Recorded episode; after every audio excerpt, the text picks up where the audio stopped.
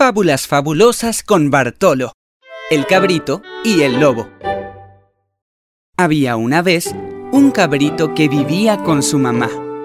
Un día, ella tuvo que salir, así que le dijo al cabrito que no abriera la puerta a nadie. Afuera está el astuto lobo, que tratará de engañarte, le advirtió mamá cabra. Al poco rato, el lobo tocó la puerta. Abre la puerta, hijito, soy tu madre, dijo el lobo, fingiendo la voz de la cabra. ¿Quién es? preguntó el cabrito. ¿Eres tu mamá?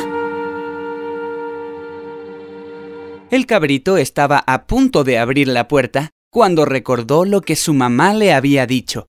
Miró por la cerradura de la puerta y vio que era el lobo.